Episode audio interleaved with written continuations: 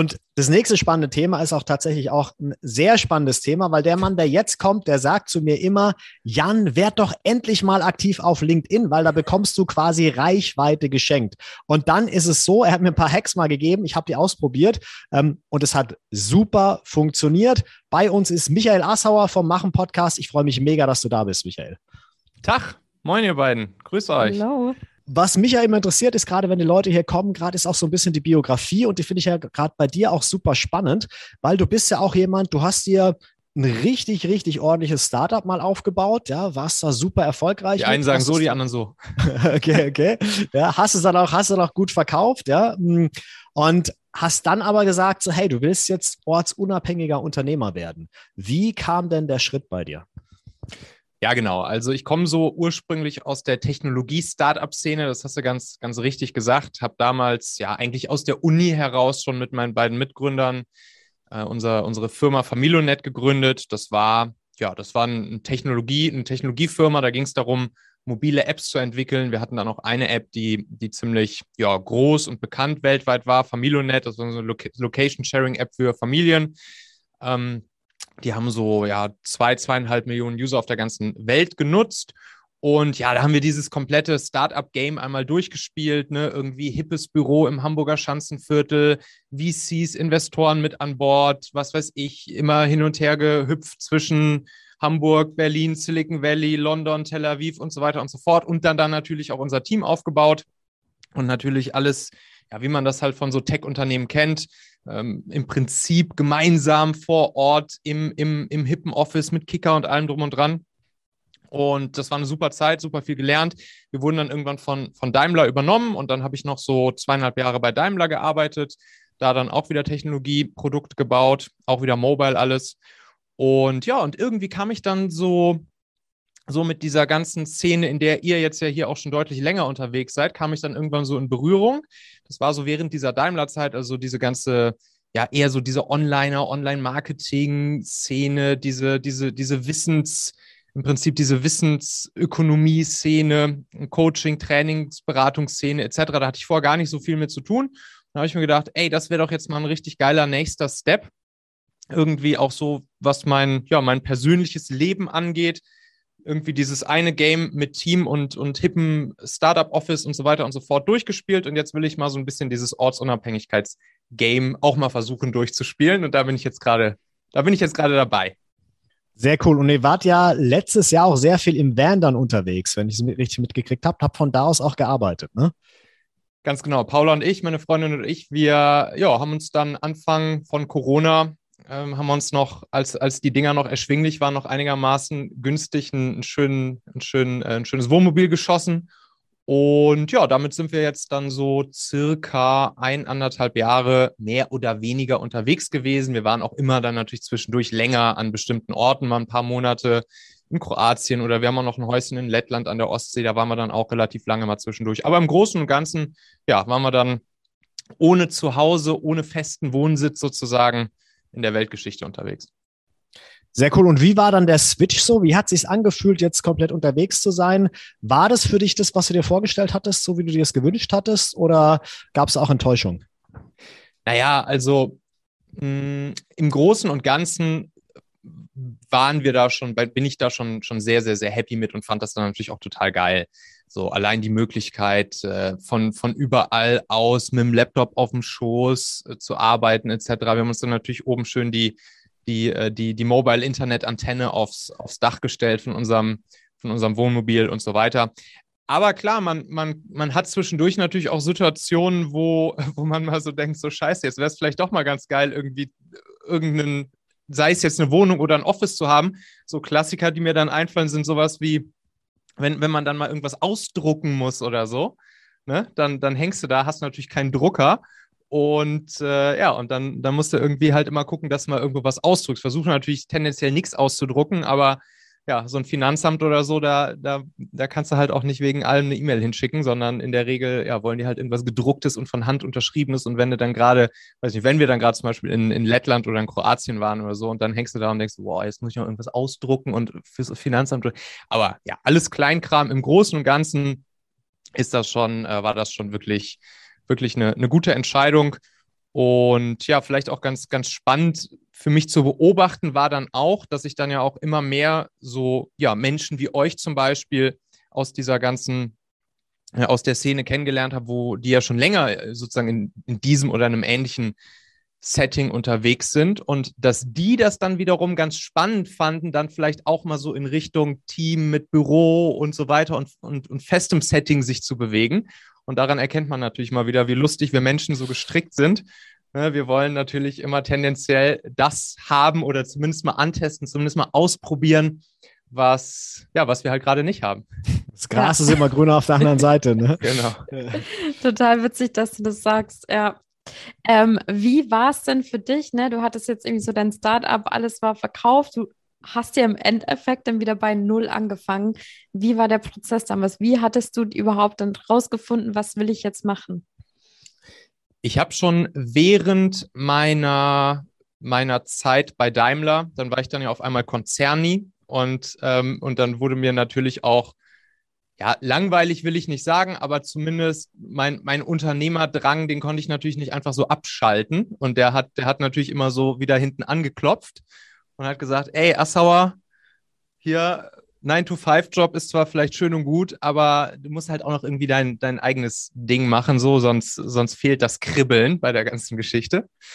Und dann habe ich irgendwann einfach mal angefangen, weil ich gesehen habe, dass das ganze Thema Mitarbeiter finden, führen, binden, dass das sowohl natürlich in der Startup-Szene, wo ich vorher so unterwegs war, die ganze Technologie-Startup-Szene, als, als dann auch im Konzern bei Daimler habe ich gesehen, ist eigentlich genau dasselbe Problem hier, was die haben. Also im Prinzip halt geile Leute, die besten Köpfe für sich zu gewinnen, dann irgendwie gute Ergebnisse mit denen zu, zu erreichen, die motiviert zu behalten und dann die Leute auch lange an Bord zu behalten. Habe ich gesehen, okay, da, das ist einfach natürlich ein Riesenthema für egal welche Firma, klein bis groß, Startup bis Konzern, KMU bis Gastronomie, was auch immer. Und dann ist mir eingefallen, ey, ich habe doch in den letzten, in den letzten fünf, sechs, sieben Jahren in dieser ganzen Startup- und Technologieszene, auch dann zum Beispiel irgendwie so im Silicon Valley und so, viel mit richtig coolen Unternehmern, Leadern etc. gesprochen, die mir alle immer so kleine Tipps und Tricks gegeben haben, wie man, wie man Mitarbeiter halt erstmal gut für sich begeistern kann, gut finden kann und dann auch irgendwie richtig geile Sachen mit ihnen erreichen kann und sie lange bei dir behalten kannst. Und das habe ich dann einfach aufgeschrieben. Ich wollte da erst einfach mal so ein so E-Book draus machen, habe mir überlegt, ja, ich, ich schreibe diese ganzen Hacks, wie ich sie dann genannt habe, schreibe ich mir einfach mal auf und dann haue ich sie irgendwann mal als, als E-Book oder so raus oder als Buch, keine Ahnung. Und ja, irgendwann hing ich dann da, ich weiß noch, da war so eine Situation, saß ich in Peru gerade im Bus, dann mit meinem, mit meinem Laptop und war auch die ganzen Hacks am runterschreiben. Und es wurden immer mehr, immer mehr, immer mehr, die mir eingefallen sind. Und dann habe ich irgendwann gedacht, so, boah, nee, die ganze Scheiße aufschreiben, kein Bock drauf. Und dann hat mir, dann hat mir ein, ein, ein Kollege, Waldemar, Gründer von Tastillery, ganz cooler Online-Shop so für so Spirituosen, gesagt, ja, quatsch den Kram doch einfach in ein Mikrofon rein dann kannst du es erstens transkribieren lassen und zweitens kannst du es dann auch noch direkt als Podcast mit rausbringen. Ja, habe ich dann gemacht, gesagt, getan und dann habe ich das Ding einfach als Podcast rausgebracht, habe ich dann den, den Talente-Podcast genannt und ja, da haben dann immer mehr Leute zugehört. Das Ding ist gewachsen.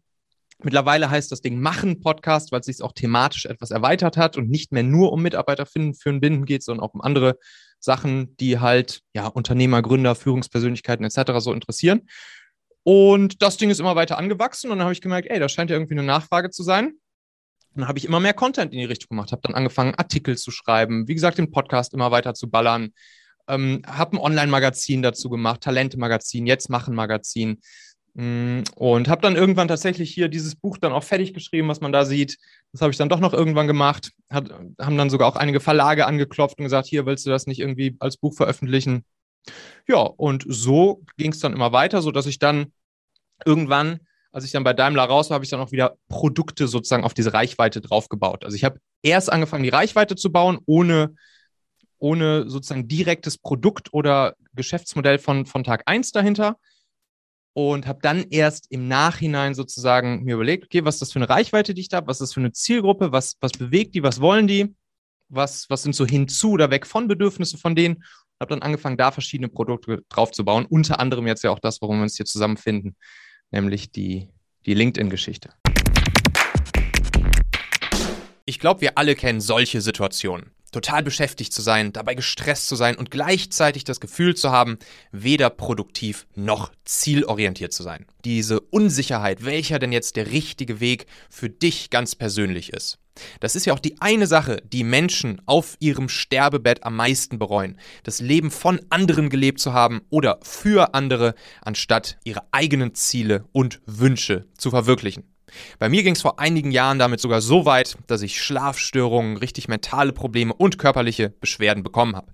Ich bin dann auf ganz tiefe Spurensuche gegangen und habe festgestellt, mir fehlten meine persönlichen Ziele, ganz tief in mir drin, für mich selbst, wo ich wirklich hin will, wofür ich brenne, was mich antreibt, persönlich wie beruflich.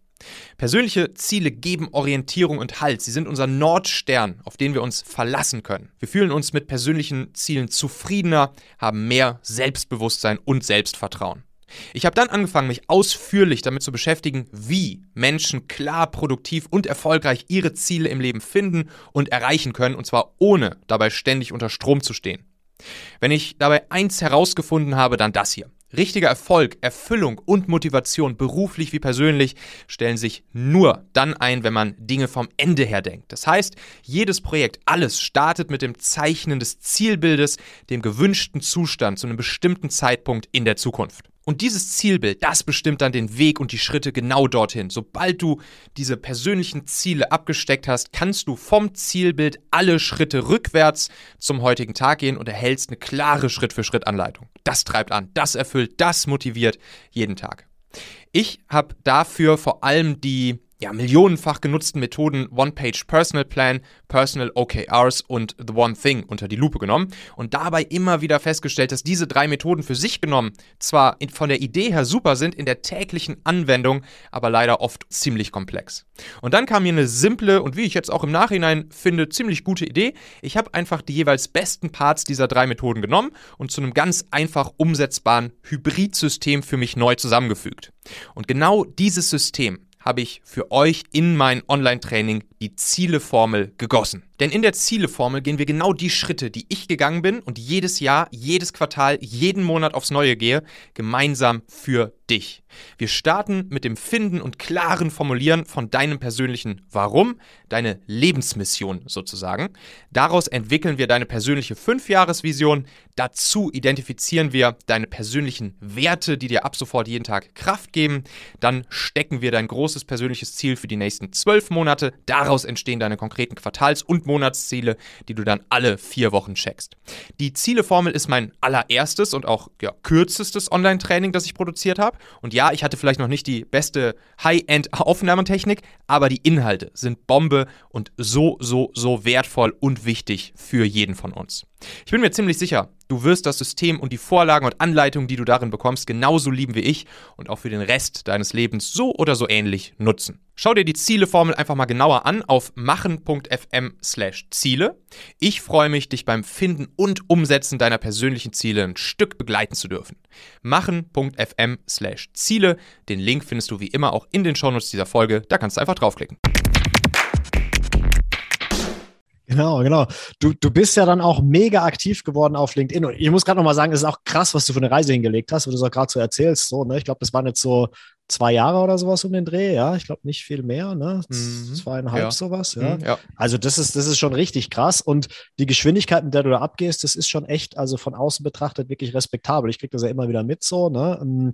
Und ähm, da muss ich sagen, äh, bei LinkedIn bist du auch mega krass aktiv und äh, da merke ich auch, ne, Du machst, glaube ich, jeden Tag irgendwie einen Post, der funktioniert auch meistens relativ gut. Ähm, ich selbst habe auch mal so ein paar Sachen ausprobiert, wo, wo, du gesagt hast, hey, mach mal was, irgendwie mal eine Umfrage, mhm. mach mal sonst irgendwas. Hat auch richtig gut funktioniert. Wieso sagst du denn, ist LinkedIn gerade aktuell so ein guter Kanal? Wieso funktioniert der gerade gut? Mhm. Also LinkedIn ist natürlich einer der Social-Media-Kanäle, die wir halt bedienen können, ne? um um Reichweite aufzubauen. So erstmal erstmal Reichweite aufzubauen und dann mit dieser Reichweite zu arbeiten. Wie wir das genau tun, können wir uns gleich nochmal ein bisschen genauer angucken.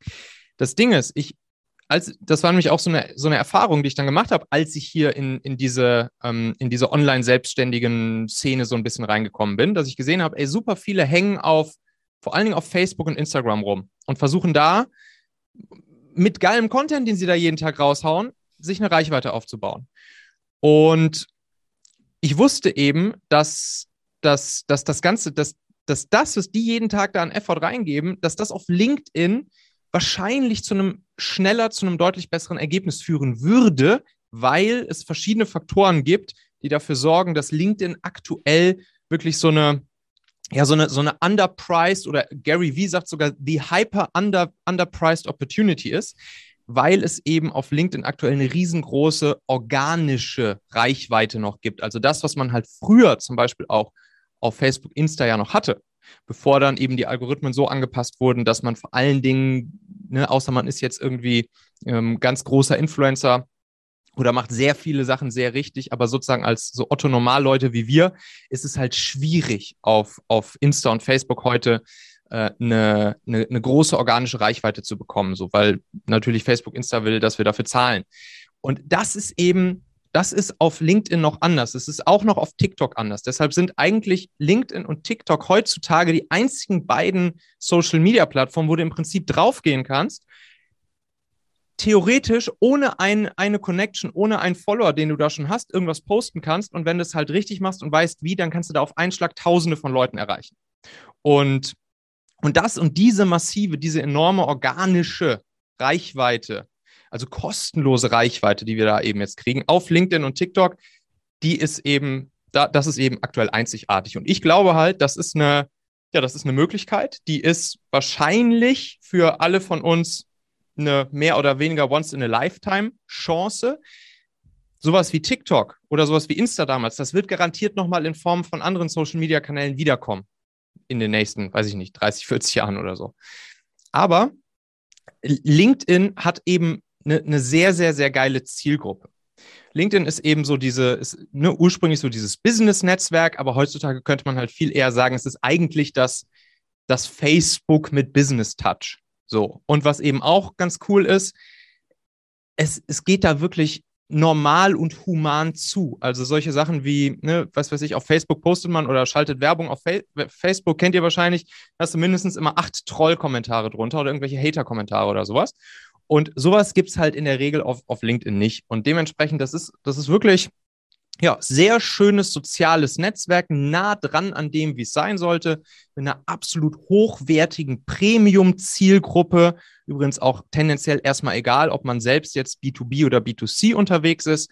Und man hat eben die Möglichkeit, über diese enorme kostenlose organische Reichweite wirklich im Prinzip auf Knopfdruck viele Leute zu erreichen. Das funktioniert natürlich nicht mit jedem Post, ist klar. Das funktioniert. Ich mache jetzt aktuell, mache ich zum Beispiel ziemlich viele Videoposts jeden Tag. Und Videoposts sind tendenziell auch solche da, da die, die werden vom Algorithmus auf LinkedIn mh, hm, etwas benachteiligt im Vergleich zum Beispiel zu, zu reinen Text- oder äh, Text plus Bild-Posts. Aber im Großen und Ganzen man wird immer wieder regelmäßig auf LinkedIn, wenn man weiß, wie. Und gerade wenn man mit Text- und Bildposts arbeitet, wird man damit einfach diese riesengroße organische Reichweite hinkriegen. Wenn man dann noch dafür sorgt, dass, es, dass man auch in seiner, seinen Connections die richtigen Leute hat, also wirklich die, die seine Zielgruppe sind, dann ja, will ich einfach, ist meine kleine Mission jetzt hier, heute bei euch da ein bisschen dafür zu werben, vielleicht auch mal nicht nur seinen Effort die ganze Zeit auf Insta und Facebook mehr oder weniger vielleicht auch ein Stück zu verschenken, sondern auch mal LinkedIn mit in Betracht zu ziehen. Also mich hast du auf jeden Fall schon gewonnen. ähm, das klingt natürlich alles mega, ne? Premium-Kunden erreichen, organische Reichweite, die nicht wie auf Facebook oder Instagram eingeschränkt wird. Hier noch mehr Sichtbarkeit. Jetzt hast du schon zweimal so einen kleinen Teaser gebracht, dass du gesagt hast, wenn ich natürlich weiß, wie. Das ist jetzt hm. die große Frage, die im Raum steht, die bestimmt auch alle, die hier live mit dabei sind, brennend interessiert. Ähm, wie schaffe ich das? Was sind, vielleicht hast du so drei Tipps oder die drei besten Tipps, die ich befolgen sollte, damit mein LinkedIn-Beitrag auch durch die Decke geht und nicht in der Masse unter.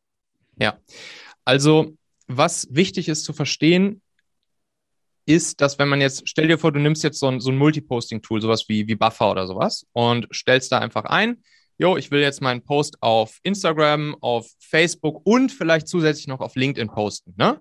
Und sagst, okay, dann poste ich jetzt ja auch damit auf LinkedIn.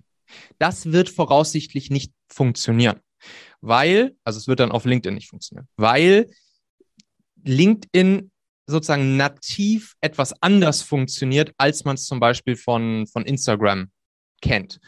Auf LinkedIn ist es so, dass dass Menschen wirklich, Menschen nehmen sich Zeit. Also das, was, das, was wir jetzt zum Beispiel von Instagram oder von, von TikTok kennen, so dieses, dieses Konzept des snackable Contents, also wirklich hier Swipe, Bam, Bam, Like, Zack, hoch, runter, rechts, links, Story, Story, Story. Das ist auf LinkedIn nicht so, nicht so üblich. Fun Fact hier: LinkedIn hatte kurzzeitig für ein paar Monate auch Stories einge eingeführt, haben sie jetzt wieder abgeschafft, weil funktioniert halt nicht. Funktioniert halt nicht auf LinkedIn. Auf LinkedIn gewinnt wirklich tiefgehender Longform-Content, könnte man sagen. Zumindest wenn man sich Text- und Bildposts anschaut tiefgehender Longform-Content. Also ihr werdet zum Beispiel, wenn ihr mal zu, zu LinkedIn reingeht und mal so guckt, was sind so die Posts, die, die wirklich gut funktionieren, wo viele Leute kommentiert haben, viele Leute geliked haben. Und die haben dann auch einige tausend bis zigtausend Views, solche Posts. Werdet ihr sehen, dass das in der Regel solche Posts sind, die langen Text haben. Langen Text haben, der allerdings zum Beispiel mobil gut ja, lesbar sein muss. Also jetzt nicht einfach klatsch, ein Text so untereinander gehauen, sondern wie man es halt auch von anderen Copywriting-Methoden kennt, so wie man halt mobil Texte optimiert, was weiß ich, maximal drei Zeilen und so weiter und so fort, Emojis mal zwischendrin. Und ihr werdet auch sehen, dass solche Posts, die transactional Posts sind, also die mit einem Call to Action einhergehen, wo es heißt, hier klick hier und komm hier auf meine Webseite oder lad dir hier dieses oder jenes runter oder so ein Post, wie ich ihn heute hier gemacht habe auf LinkedIn für genau diese Veranstaltung hier, wo wir jetzt gerade sind da werdet ihr sehen, die funktionieren auch in der Regel nicht so gut. Weil, weil das mögen wir Menschen halt nicht. Wir, wir, wir mögen halt nicht, wir, wir mögen nicht, dass wir aufgefordert werden, irgendwas zu tun oder zu kaufen oder sonst irgendwas, sondern was wir mögen ist, Geschichten hören, inspiriert zu werden, eine Moral von der Geschichte mitzubekommen, mit irgendwas überrascht zu werden, eine Emotion in uns geweckt zu bekommen. Und, und wenn man das hinkriegt mit einer, mit einer persönlichen, das funktioniert auch mal sehr, persönliche Geschichte, die eine Emotion weckt, die, die vielleicht eine, eine Story erzählt, wo andere Leute mit relaten können, wie der Ami sagen würde, die dann am Ende mit einer Message einhergeht, wo ich sagen kann, yo, der Meinung bin ich auch. Oder auch sagen kann, nö, da bin ich ganz anderer Meinung und, und kommentiere das dann drunter.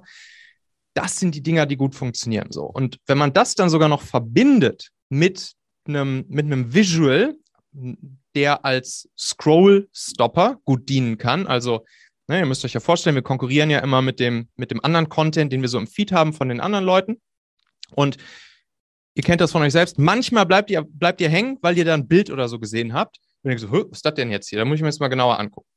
Und das ist, das ist halt, das ist dann auch key, dass ihr für ein, für ein, für ein, für ein Bild, für ein Visual sorgt, wo die Leute auf den ersten Blick hängen bleiben.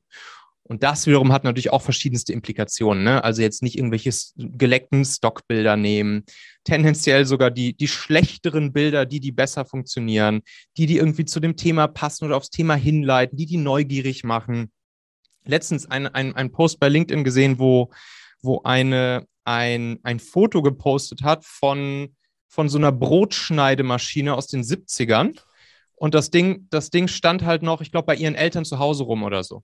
So, und, und dann hat die dieses Ding äh, fotografiert und gesagt, ey, guck mal hier, Brotschneidemaschine aus den 70ern oder 80ern, glaube ich, oder so. Und äh, das Ding, ich weiß gar nicht von welcher Firma, vielleicht Braun oder so, und hat dann geschrieben, hier, das Braun-Ding aus den 70ern so, das funktioniert immer noch, bla bla bla, und hat dann so einen Text dazu geschrieben und hat gesagt, jo, heutzutage ne, geht es bei, bei, bei, bei den ganzen Elektronikgeschichten halt vor allen Dingen darum, ja, irgendwie ein, zwei Jahre die Dinger zu nutzen, dann wegzuschmeißen, neu zu kaufen, hin und her. Das heißt, da war auch noch so eine Message mit dabei.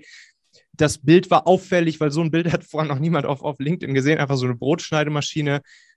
Schönen Text, persönliche Geschichte von ihren Eltern dazu geschrieben, mit dieser Message am Ende, die natürlich auch noch so ein Trendthema, Nachhaltigkeit und so weiter und das Ding ist halt explodiert, dieser Post. Ne? Also sie hat das, glaube ich, gestern oder vorgestern nochmal dann gepostet. Da hatte sie eine halbe Million Views organisch auf diesem Post, wo sie eine Brotschneidemaschine gepostet hat.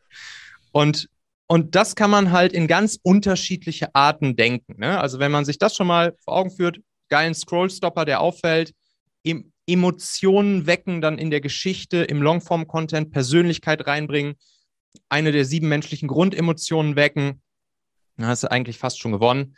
Und äh, ja, und dann gibt es natürlich noch ein paar weitere Tipps und Tricks, aber die haben wir ja alle ins, in das Training gepackt.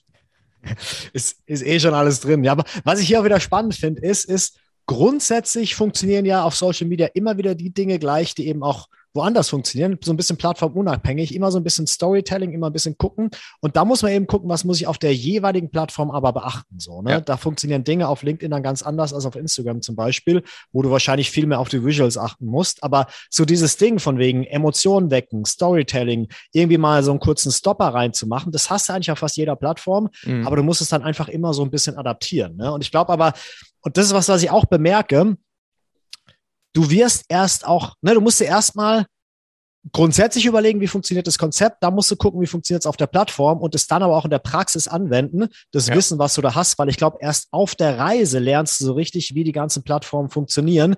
Ähm, das ist, glaube ich, auch nochmal ein ganz, ganz spannender Punkt, den auch viele vergessen, ne, dass man eben auch wirklich in die Umsetzung dann reinkommt. An der Stelle vielleicht noch ganz wichtig, wenn ihr Fragen habt, postet die sehr gerne rein hier in den Chat. Ne? Vielleicht äh, habt ihr ja ganz gerne ein paar Infos zu LinkedIn, was da funktionieren könnte, was nicht funktionieren könnte. Ähm, jetzt sind wir quasi da, können die beantworten. Vielleicht noch eine Frage an dich, Michael. Äh, beim Profil, worauf sollte ich denn da besonders achten bei LinkedIn? Das ist auch so wahrscheinlich so der Start, wo viele anfangen. Was ist da so ein kleiner Hack, der vielleicht schon mal was bringt? Ja, würde ich nicht overengineeren. Profil natürlich, klar, Foto hochladen, darauf achten, dass das Foto auch allen angezeigt wird. Viele schalten das aus, dass es äh, sozusagen nicht Connections nicht sehen dürfen. Dann sehen die alle immer nur den grauen, grauen Standard-Avatar von dir. Das ist natürlich scheiße. Headerbild auch reinladen. Nicht, nicht zu salesy da irgendwas reinmachen. Wie gesagt, ne, das ist alles Persönlichkeit und, und, und Echtheit zählt halt einfach. Ich habe zum Beispiel bei mir im Profil dann unter, unter meinen Infos. Könnt ihr mal reingucken, Michael Assauer, habe ich auch nochmal einen relativ langen Text geschrieben, wo ich auch einfach nochmal so ein bisschen meine Geschichte erzählt habe und erzählt habe, wie es dazu kam, dass ich heute das tue, was ich tue. Sowas zum Beispiel mit da reinschreiben. Natürlich gern unten mal so die Stationen mit, mit auflisten. Wichtig ist, wenn ihr für irgendwas gefunden werden wollt bei, bei LinkedIn, also sozusagen LinkedIn SEO machen wollt, dann zählt da vor allen Dingen das, was ihr oben in dieser kurzen in dieser kurzen ja, Teaser-Description drinstehen habt. Also schreibt da auf jeden Fall die Keywords rein, für die ihr auch gefunden werden wollt. Und ansonsten, ja, das würde ich wirklich nicht overengineeren. Das ist nicht das, das ist nicht das Wichtigste. Kannst natürlich mal gucken, ne, immer so ein bisschen aus der, aus der User Experience denke, so wenn, wenn du es jetzt, wenn du dann jetzt anfängst, regelmäßig auf LinkedIn Content zu produzieren, dann, dann wird ja Folgendes passieren. Menschen werden dich sehen. Also es ist wirklich, absoluter Standard, wenn man das einmal anfängt regelmäßig zu machen, dass dann jeder Post wird halt organisch von mehreren tausend bis zigtausend Menschen gesehen. Und, und dann einmal überlegen so, okay, wenn die Leute dann so einen Post von mir sehen und dann vielleicht auf mich draufklicken, habe ich ja genauso gemacht jetzt hier bei dem, bei dem Mädel mit der, mit der Brotschneidemaschine. Ja, dann guckst du natürlich, oh, wer sind das für eine? So, ist ja, ist ja lustig, dass die hier so einen richtig krassen Post hinlegt und so eine coole Story mit der Brotschneidemaschine. Was ist das denn für eine? Klickst du drauf? Ja, und dann einmal kurz in die Leute hineinversetzen, die dann auf deinem Profil landen. Was möchtest du jetzt, dass die von dir erfahren? Was möchtest du von dir, dass die von dir sehen, dass die von dir wissen? Willst du ihnen da schon was weiß ich, ein Call to Action vors Gesicht legen oder nicht. Da gibt es so diese, diese, diese eine coole Methodik, die Amis nennen die, glaube ich, die Schuhverkäufer-Methode. Das ist, das ist dann so, ähm, wir, wenn ihr euch vorstellt, ihr geht in den Schuhladen rein und guckt dann da so rum und dann kommt der Schuhverkäufer auf, auf euch zu und sagt, hey, kann, kann ich dir helfen? So, was, was suchst du denn für Schuhe? Und du sagst nur, nö, nö, ich gucke erstmal nur. Und dann sagt der Schuhverkäufer, okay, alles klar, wenn Sie dann Fragen haben zu dem, dem oder dem Thema, dann bin ich da vorne und Sie wissen, wo Sie mich finden und, äh, und dann können Sie mich einfach anquatschen. Und genau auf so eine Art und Weise kann man das natürlich in seinem Profil auch machen, dass man dann halt reinschreibt, ey, wenn du Fragen zu dem, dem oder dem Thema hast oder wenn dich gerade hierfür, hierfür oder hierfür interessierst, dann weißt du hier, wo mich findest und kannst mir einfach hier eine Message schicken. So, ne? So kann man es natürlich auch machen, um dann die Leute schon mal ja, Schuhverkäufermethoden mäßig einfach schon mal ähm, ja, die Möglichkeit zu geben, dich anzuquatschen, wenn sie, wenn sie deine Expertise brauchen. Sehr cool. Die, das Bild kannte ich tatsächlich noch nicht, aber lässt sich auf jeden Fall gut mit auf den Weg nehmen und auch bleibt sehr gut im Gedächtnis hängen. Wir haben noch eine zweite Reik, Reik. Frage an dich. Mikey! genau, jetzt kommt hier einmal äh, schon, sind wir schon zu viert. Wir haben noch eine Frage an dich, Michael, ja, äh, zum Thema geht's. LinkedIn. Vielleicht magst du die noch einmal Ähm, hier so. Und nämlich, es geht ja auch in dem Kurs, den ihr in dem Freiheitspaket mit dazu bringt, ums Thema Kundengewinn. Hier einmal die Frage, sollte ich mich da mit Leuten einfach vernetzen oder ihnen lieber folgen, weil sie vielleicht meine Anfrage eh nicht annehmen oder sollte man vielleicht eine Nachricht dazu schreiben?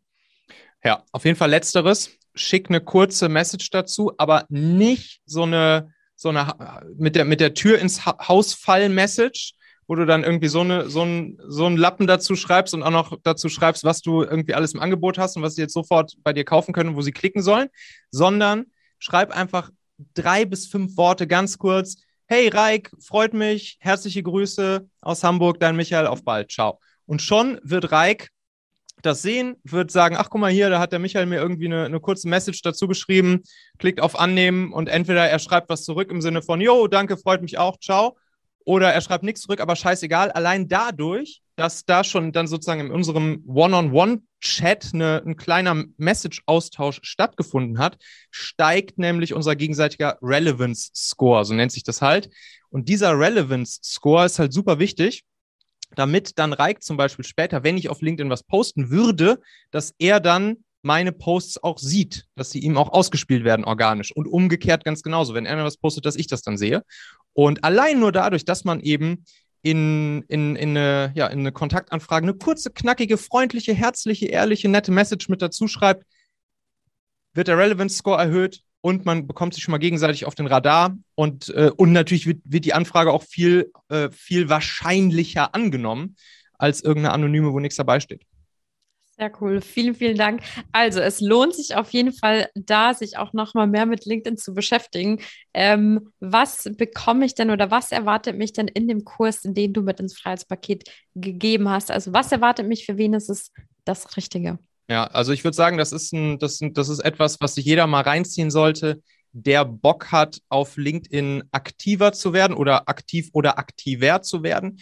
Wir gehen einmal durch, was, der, was den, was den LinkedIn-Algorithmus ausmacht. Da gibt es nämlich vier Faktoren, die zum Beispiel dieser Relevance Score, über den wir gerade gesprochen haben, die dafür sorgen, dass man eben sichtbar wird für bestimmte Menschen. Man kann dann auch beeinflussen, bei welchen Menschen man sichtbar wird. Ne? Tendenziell willst du natürlich bei einer bestimmten Zielgruppe sichtbar werden. Das gucken wir uns an. Dann gucken wir, welche Posting-Formate gut funktionieren. Wir haben jetzt gerade schon festgestellt, dass Videoformate tendenziell etwas schlechter funktionieren. Und wir gucken uns halt an, welche gut funktionieren und wie man die dann sozusagen umsetzen kann. Dann habe ich noch, habe ich noch sieben, ja, im Prinzip sieben so, Sofort-Hacks mit reingepackt, die man, äh, die man ja einfach direkt mal umsetzen kann auf LinkedIn. Hm, einem, bei einem geht es darum, wie man sehr schnell gutes Engagement auf den Post bekommen kann. Dann habe ich eine coole Methodik mitgebracht, wie man auch regelmäßig langfristig posten kann, zwei, drei, viermal pro Woche und das nicht einen riesen, riesen Rattenschwanz an Arbeit bedeutet. Da gibt es eine echt coole Methode. Dann, wie man eine E-Mail-Liste schnell aufbauen kann über LinkedIn. Dann hm, noch einer, der geht es um Social Selling auf die clevere Art und eben nicht auf die Salesforsten-Art. Und dann gibt es noch einen, wie man Events, Webinare füllen kann. Und dann gucken wir uns noch so einen 10 Sekunden Relevance Score Booster an, wo man sozusagen einmal ja wirklich innerhalb weniger Sekunden pro Tag dafür sorgen kann, dass der Relevance Score gegenseitig steigt. Sehr cool. Das heißt, alles einmal mit dabei, LinkedIn verstehen, LinkedIn aufbauen und dann auch in der Umsetzung dranbleiben. Das klingt mega. Das heißt, jeder, der jetzt sagt, ich will aktiv oder aktiver werden, einmal einfach nach unten klicken, da kommt ihr direkt zum Freiheitspaket, eben auch mit dem Kurs von Michael.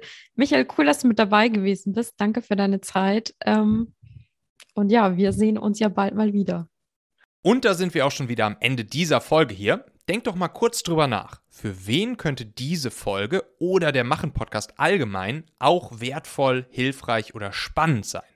Erzähl dieser Person gerne mal davon. Du kannst einfach den Link machen.fm slash podcast zum Beispiel per WhatsApp an sie senden oder diese Folge hier direkt aus deiner Podcast-App an sie teilen. Wir hören uns auf jeden Fall in der nächsten Folge wieder, vielleicht ja schon morgen. Bis dahin, dein Michael.